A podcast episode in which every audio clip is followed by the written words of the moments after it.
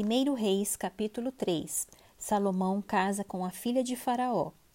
Salomão aliou-se com Faraó, rei do Egito, pois tomou por mulher a filha de Faraó.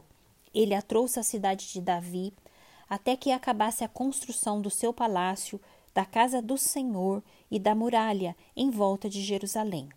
Entretanto, o povo oferecia sacrifícios nos lugares altos, porque até aqueles dias ainda não se tinha edificado o templo ao nome do Senhor. Salomão pede a Deus sabedoria.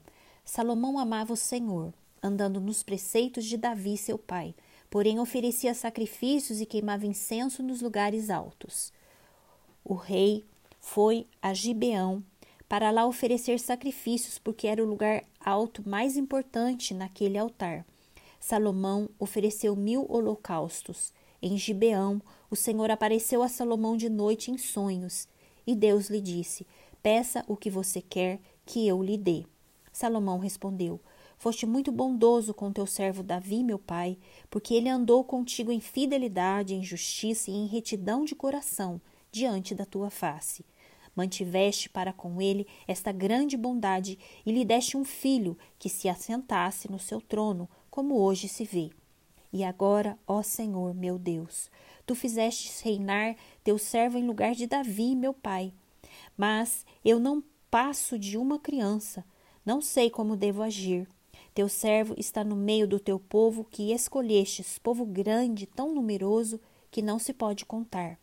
Dá, pois, ao teu servo coração compreensivo para governar o teu povo, para que com prudência saiba discernir entre o bem e o mal. Pois quem seria capaz de governar este teu grande povo?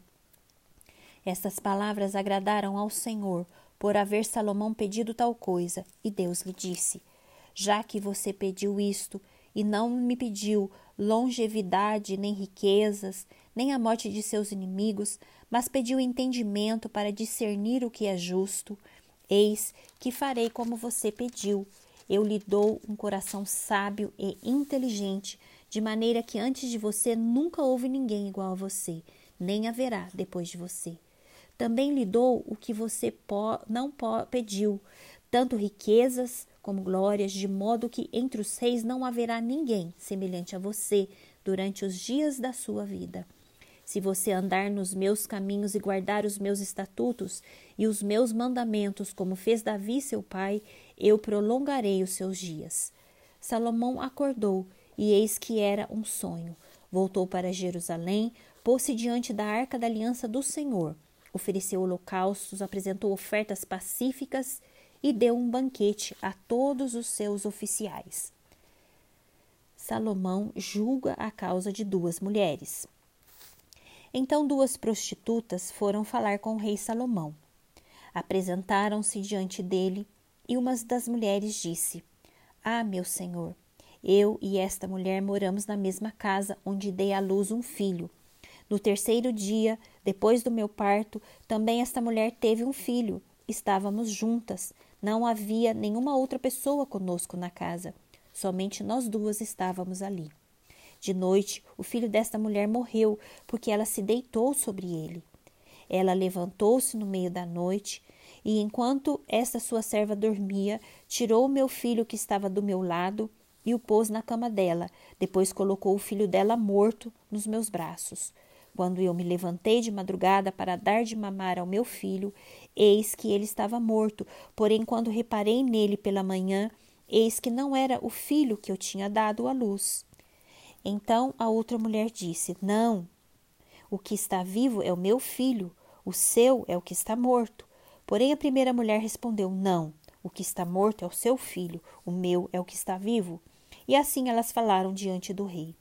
Então o rei Salomão disse: Esta diz: O que está vivo é o meu filho, e o seu filho é o que está morto. E a outra responde: Não, o que está morto é o seu filho, e o meu filho é o que está vivo. O rei continuou: Tragam-me uma espada. E trouxeram uma espada diante do rei. Então o rei disse: Cortem o menino que está vivo em duas partes e deem metade a uma e metade a outra. Então se aguçou o amor materno da mulher cujo filho estava vivo, e ela disse ao rei: Ah, meu senhor, Deem a ela o menino vivo, não matem de jeito nenhum. Porém a outra dizia: Ele não será nem meu nem seu, podem cortá-lo ao meio. Então o rei disse: Entreguem o menino vivo à primeira mulher. Não o matem, ela é a mãe do menino. Todo o Israel ouviu a sentença que o rei havia proferido, e todos tiveram profundo respeito ao rei, porque viram que havia nele a sabedoria de Deus para fazer justiça.